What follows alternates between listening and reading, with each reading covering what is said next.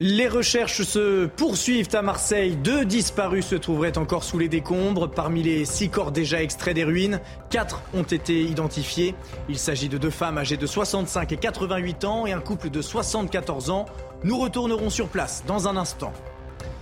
Gérald Darmanin annonce son plan feu après les incendies dévastateurs de l'été 2022. Le ministre de l'Intérieur veut anticiper et prévenir tout ravage des flammes durant l'été prochain. Les moyens humains terrestres et aériens seront renforcés. De nouveaux engins vont arriver à partir du mois de juin grâce à une enveloppe de 180 millions d'euros pour les services départementaux d'incendie et de secours. Adrien Quatennens retrouve les bancs de la France insoumise à l'Assemblée nationale. À l'issue d'un vote, les députés insoumis ont décidé du retour de leur collègue condamné quatre mois plus tôt pour violence conjugale sur son ex-compagne. Cette décision euh, des élus crée des remous au sein même de la NUPES. Le Parti socialiste juge cette réintégration d'inacceptable. Et en football, en quart de finale, allée de Ligue des Champions, le Bayern Munich s'est incliné sur la pelouse de Manchester City, 3 buts à 0. Euh, Rodri, Bernardo Silva et surtout la pépite Erling Haaland se sont particulièrement illustrés. Plus de détails dans le journal des sports en fin d'édition.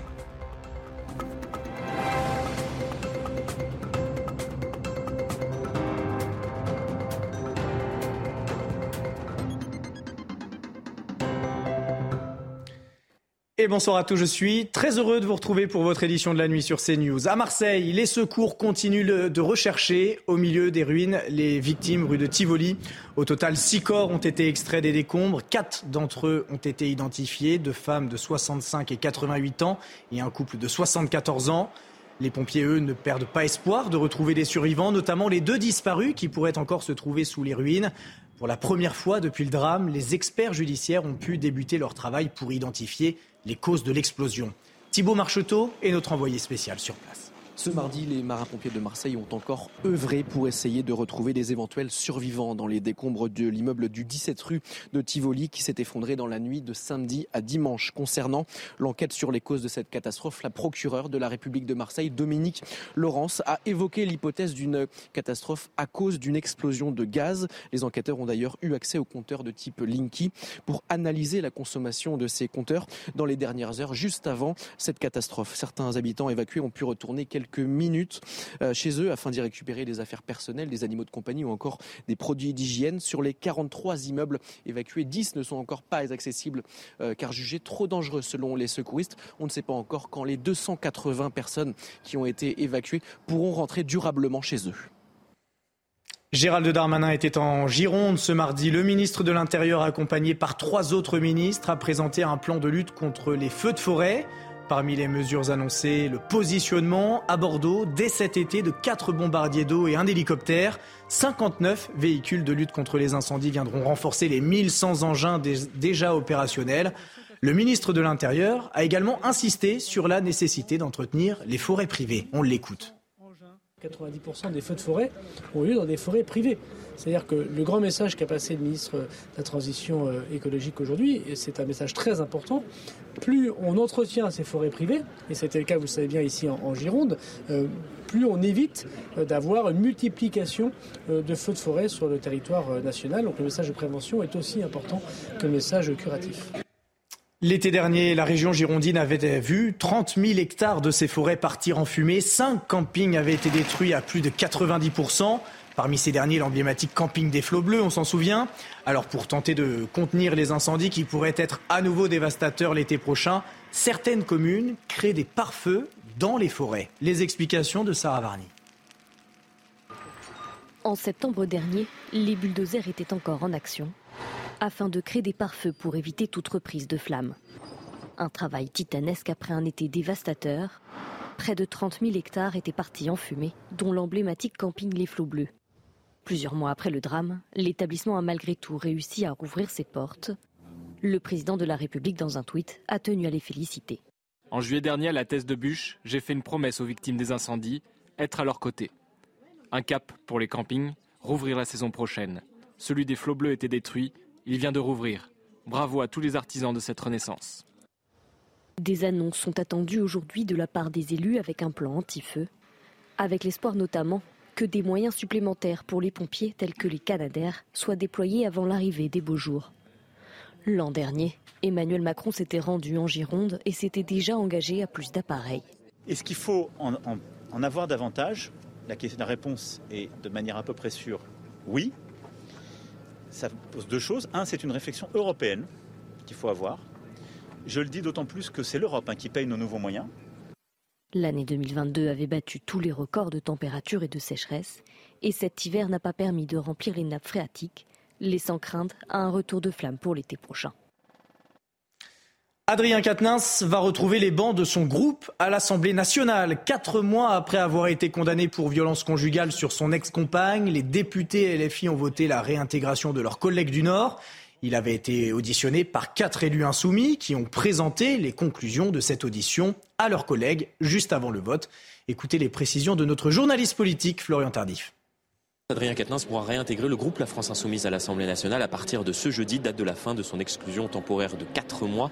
Décision qui a été confirmée ce matin après un débat intense, on peut le dire, entre les députés de la France Insoumise. Débat qui a donné lieu à un vote, vote à bulletin euh, secret, euh, dont les résultats sont les suivants. 45 députés ont voté euh, pour la réintégration d'Adrien Quatennens, 15 ont voté contre et 2 se sont abstenus. Parmi les personnes qui ne souhaitaient pas voir Adrien Quatennens réintégrer le groupe La France Insoumise, deux raisons ont été évoquées. La première, sont les propos qu'il a pu tenir au lendemain euh, de sa condamnation judiciaire en décembre dernier euh, dans les médias. Et la deuxième raison est le signal politique envoyé avec cette réintégration, réintégrer un député euh, condamné euh, pour des faits de violence à l'égard de son ex-compagne euh, dans un groupe qui milite pour le droit des femmes, c'est un mauvais signal politique qui est envoyé aujourd'hui à la population. C'est une faute politique même, considère-t-on, au sein d'Europe Écologie Les Verts et du Parti Socialiste. Sandrine Rousseau et Olivier Faure, le premier secrétaire du PS, se sont exprimés à ce sujet. Comprenez que cette réintégration d'Adrien Quatennens au sein de la France Insoumise va continuer de provoquer des remous au sein de la NUPES.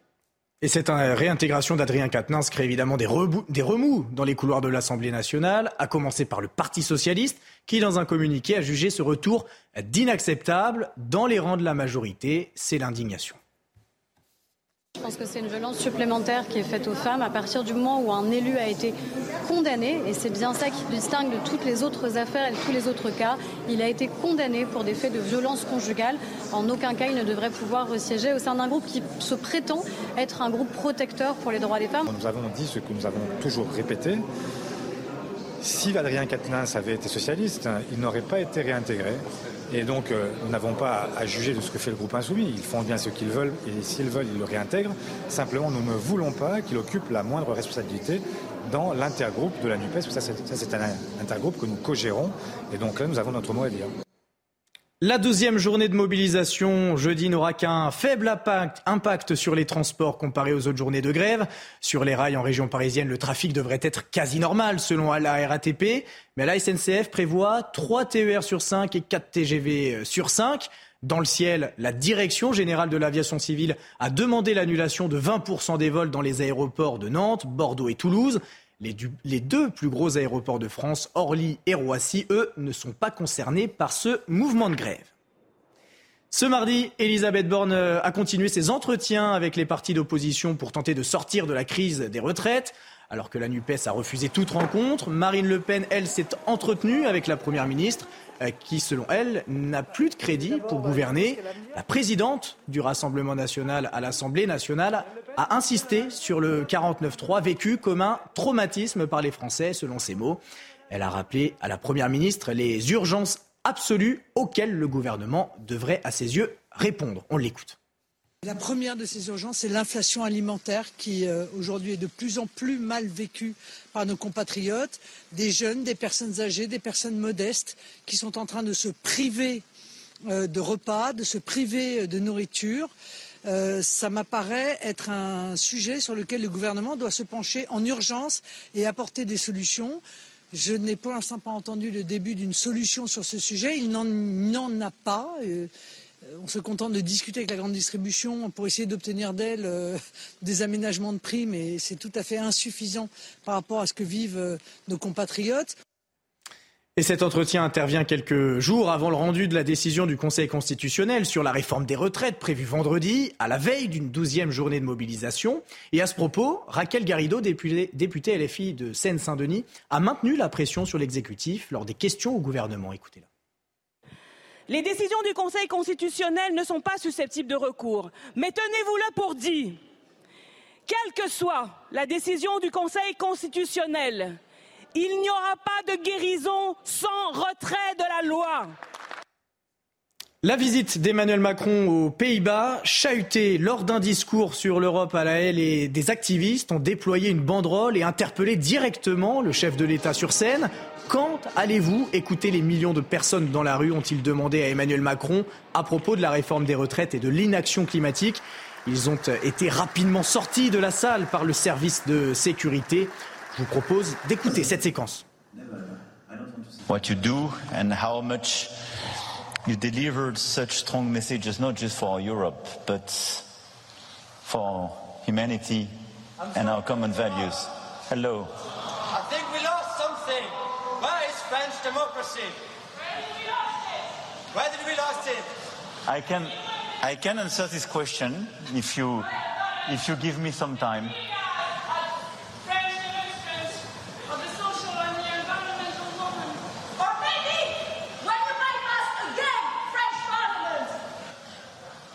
Nobody listens. You have millions of people in the streets. Conventions of climate has been put aside. What can you say when you talk about Europe? Do you allow me to answer?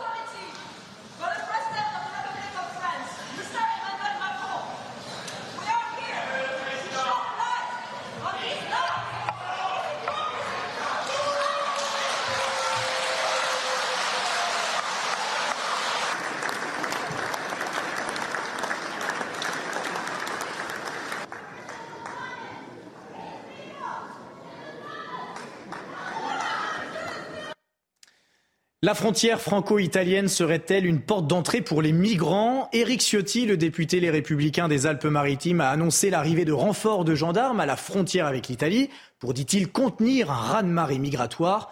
Deux escadrons de gendarmes mobiles sont en route vers la frontière. Mais alors, quelle est la réalité sur place? Explication de Michael Dos Santos et Maureen Vidal. À la frontière franco-italienne, un peu plus de 200 gendarmes mobiles ont posé leurs valises. Cela fait suite au courrier adressé la semaine dernière par Éric Ciotti à Gérald Darmanin. Le député LR des Alpes-Maritimes y dénonce une situation migratoire alarmante. En mars 2023, le flux entrant de mineurs non accompagnés a battu un nouveau record avec 521 prises en charge. Si elle est moins impactée que les communes du littoral, Breil-sur-Oya accueille tout de même des migrants pour le maire de la ville frontalière, la hausse significative de ces derniers mois est loin d'être une surprise. On constate à cette période de l'année dans les Alpes-Maritimes en général euh, une augmentation euh, des, des, flux migratoires. Il semblerait que après des années, notamment marquées par la crise sanitaire, on, on revienne à, à, des années avec des flux migratoires très importants. Une augmentation ingérable pour les forces de l'ordre sur place, qui constatent un manque de moyens et d'effectifs. Une situation dénoncée par Bruno Bartocchetti, porte-parole unité SGP Sud. Ce qui compte surtout, c'est de pouvoir maintenir sur place les effectifs sur du très long terme. Euh, et là, on sait malheureusement que les gendarmes ou les CRS qui vont venir vont rester à les 4-5 jours. Euh, ils vont repartir et pendant les 2 ou 3 jours d'absence, et eh bien, à ce moment-là, ils vont pouvoir entrer en nombre. Et c'est ça, en fait, c'est la masse qui va pouvoir entrer sur le territoire français, qui vont leur donner de la force. Les migrants sont également confrontés aux politiques anti-immigration de la Tunisie ou encore de l'Italie. La semaine dernière, le parquet antiterroriste demandait que 14 personnes soient jugées aux assises pour leur implication dans l'assassinat de Samuel Paty en 2020. Pour l'une de celles-ci, Abdelhakim Sefrioui, la qualification de complicité a été abandonnée. Ce prédicateur islamiste avait pourtant mis le feu aux poudres en jetant l'opprobre sur l'enseignant. Noémie Schulz suit cette affaire pour nous. Le parquet national antiterroriste a choisi une infraction moins grave que la complicité car l'enquête n'a pas permis de prouver qu'Abdelhakim Sefrioui avait connaissance du projet d'assassinat de Samuel Paty. Pour l'association de malfaiteurs terroristes criminels, la peine maximale encourue est de 30 ans euh, contre la perpétuité euh, pour la complicité d'assassinat. Les avocats de Sefrioui ont fait savoir qu'ils avaient immédiatement déposé une nouvelle demande de mise en liberté euh, pour leur client. Il est incarcéré depuis plus de deux ans et demi et il clame son innocence. Nous souhaitons aujourd'hui euh, que la détention provisoire prenne fin parce que c'est une détention provisoire. Bon, déjà, il y a la privation de liberté, mais aussi la question de la dignité quand on place des gens de manière aussi prolongée à l'isolement total. L'avocate qui insiste aussi sur le fait que les vidéos enregistrées par Abdelhakim Sefrioui n'avaient pas été visionnées par l'assassin de Samuel Paty. Elle espère donc un contrôle judiciaire ou une assignation à, à résidence euh, avec bracelet électronique en attendant le procès qui ne devrait pas se tenir avant la fin de l'année 2024. À Nice, souvenez-vous de ces images dans le quartier des Moulins, des dealers qui paradent au beau milieu des immeubles avec ce, que, ce qu'ils semblent être des armes lourdes, des armes de guerre. Une scène que l'on imagine terrifiante pour les familles qui vivent dans ce quartier gangréné par le trafic de stupéfiants. Après la diffusion de, ces images, neuf interpellations avaient eu lieu et plusieurs kilos de drogue avaient été saisis dans le quartier. Le préfet des Alpes-Maritimes, sur notre antenne, défend son action sur le terrain. Écoutez-le. Il y a une vie euh, dans ce quartier. C'est pas. Alors il y a des moments qui sont compliqués, euh, qui sont difficiles. On l'a reconnu, on l'a dit aux habitants. On est, on est allé, on est, on est, on est allé les voir. Euh, on y est, euh, on, écoute. Et franchement, euh, malgré les pavés, malgré les critiques, malgré ceux qui doutent, la, la, police nationale reste déterminée à, mener sa mission au profit des citoyens honnêtes. C'est pas cette vidéo publiée sur les réseaux sociaux euh, qui nous a amené à se dire qu'il fallait le faire. Cette euh, ONG ont demandé ce mardi à la France d'œuvrer pour améliorer le sort des animaux d'élevage à l'occasion de la révision de la réglementation européenne sur le bien-être animal. Les associations demandent la fin de l'élevage en cage, l'interdiction de transporter des animaux vivants hors de l'Union européenne ou encore l'étourdissement systématique avant l'abattage. Actuellement, plus de 300 millions d'animaux passent tout ou une partie de leur vie en cage chaque année dans l'Union européenne et beaucoup d'entre eux sont abattus en pleine conscience selon les principes de l'abattage rituel. Tout de suite, votre journal des sports. On ouvre ce journal des sports avec euh, la victoire de Manchester City face au Bayern en quart de finale allée de la Ligue des Champions. À l'Etihad Stadium, les hommes de Guardiola ont surclassé ceux de Thomas Tuchel 3 à 0. La pépite norvégienne Erling Haaland a été euh, l'un des éléments majeurs de cette rencontre. Le résumé du match avec Hugo de Quart de finale, 5 étoiles entre l'éternel prétendant au titre et le Bayern, six fois sacré en Ligue des Champions.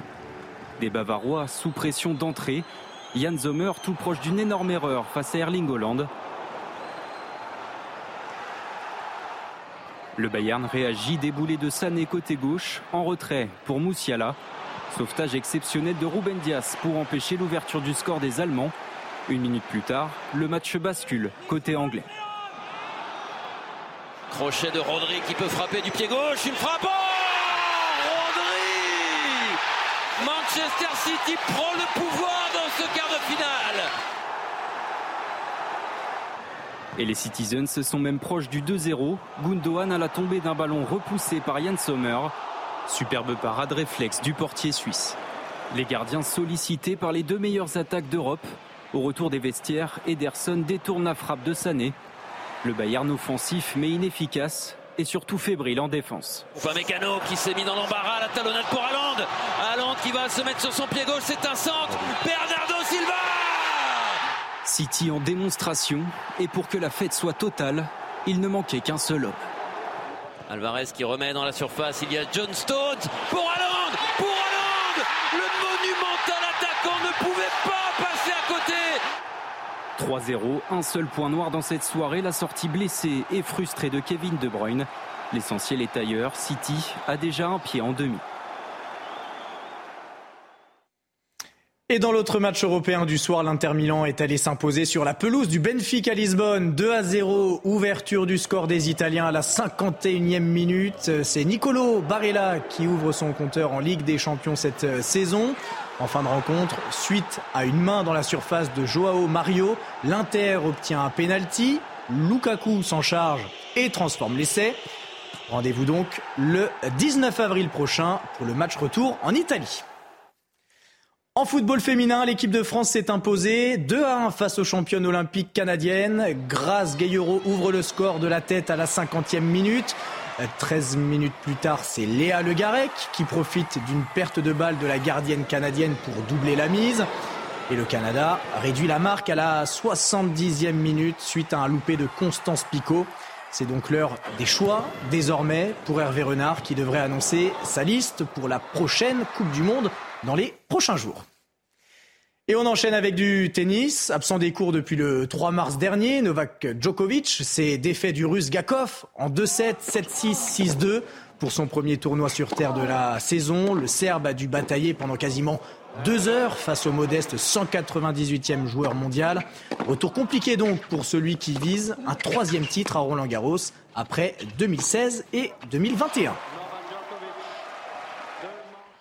Et un coup d'œil sur les autres résultats du jour à Monte Carlo. Pas de chance pour les deux Français engagés ce mardi. Malgré sa tête de série numéro 9, Hugo Humbert s'est incliné face à l'Italien Sonego.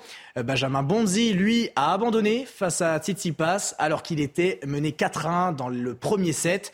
À noter les victoires compliquées de Zverev et de Rublev en 3-7, alors que Karen Kachanov s'est facilement défait de l'Espagnol Davidovic Foconi.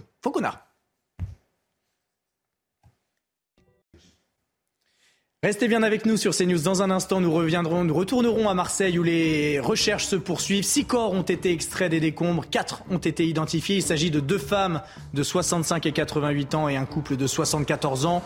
Deux disparus se trouveraient toujours sous les ruines des immeubles effondrés. Mais les pompiers, mobilisés 24 heures sur 24, ne veulent pas perdre espoir, vous le verrez. A tout de suite sur CNews.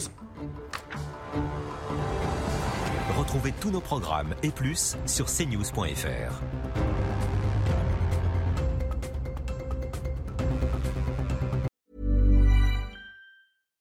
When you make decisions for your company, you look for the no-brainers. And if you have a lot of mailing to do, stamps.com is the ultimate no-brainer. It streamlines your processes to make your business more efficient, which makes you less busy. Mail checks, invoices, legal documents, and everything you need to keep your business running with stamps.com. Seamlessly connect with every major marketplace and shopping cart. Schedule package pickups and see your cheapest and fastest shipping options from different carriers with rates up to 89% off USPS and UPS rates. And with the stamps.com mobile app, you can take care of mailing and shipping wherever you are. Make the same no-brainer decision as over 1 million other businesses with stamps.com. Sign up with code program for a 4-week trial plus free postage and a free digital scale. No long-term commitments or contracts. That's stamps.com. Code program.